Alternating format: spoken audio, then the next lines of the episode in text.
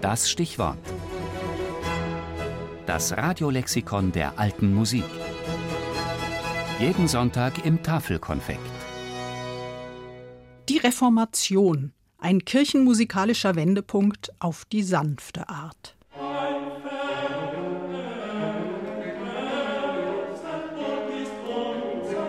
Ein Schlachtlied war jener trotzige Gesang, womit Martin Luther und seine Begleiter in Worms einzogen. Der alte Dom erzitterte bei diesen neuen Klängen und die Raben erschraken in ihren obskuren Turmnestern. Jenes Lied, die Marseiller Hymne der Reformation, hat bis auf unsere Tage seine begeisternde Kraft bewahrt.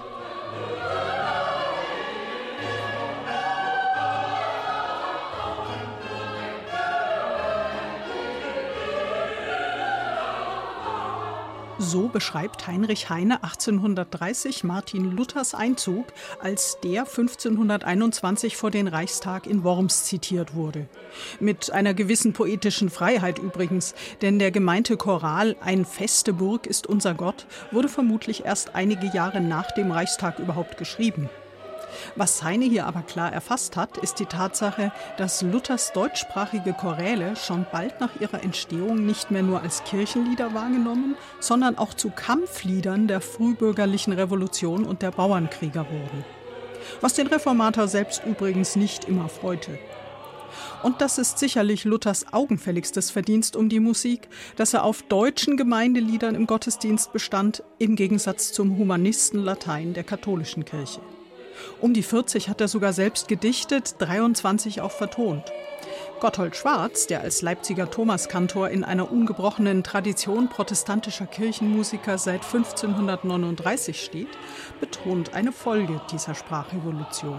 Dass die Gemeinde den Gemeindegesang ganz bewusst wahrnimmt als Ausdruck ihres Glaubens und ihrer Überzeugung und dadurch natürlich entsprechend auch die Haltung sich dokumentiert, mit der man solche Lieder singt oder auch solche Kompositionen dann interpretiert.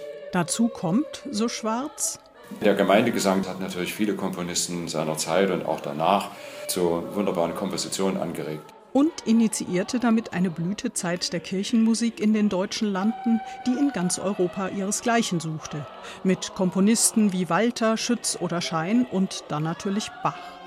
Denn das war Luther sehr wichtig, dass in der Messe auch weiterhin kunstvolle Figuralmusik erklingen möge, so mit den vorhandenen Kräften möglich. Wobei er natürlich damals an die franco-flämische Polyphonie dachte, auch gerne mit lateinischem Text. Thomas Kantor Schwarz erläutert. Das ist eigentlich von Luther nie abgeschafft worden. Also wir feiern im evangelischen Gottesdienst ja bis heute die Messe. Und auch die lateinischen Kompositionen sind uns überhaupt nicht fremd. Und somit ist das für mich überhaupt kein Bruch, der da entstanden ist, sondern eine kontinuierliche Entwicklung. Kurz gesagt, Luther war kein Bilderstürmer. Während es insbesondere in Frankreich und der Schweiz reformatorische Tendenzen gab, die jegliche Musik, selbst die Orgeln aus dem Gottesdienst verbannten, erklärte der deutsche Chefreformator, auch dass ich nicht der Meinung bin, dass durchs Evangelium sollten alle Künste zu Boden geschlagen werden und vergehen, sondern ich wollte alle Künste, sonderlich die Musiker, gern sehen im Dienste des, der sie geben und geschaffen. Und so war die Reformation in Deutschland jedenfalls in musikalischer Hinsicht eine recht friedliche Revolution.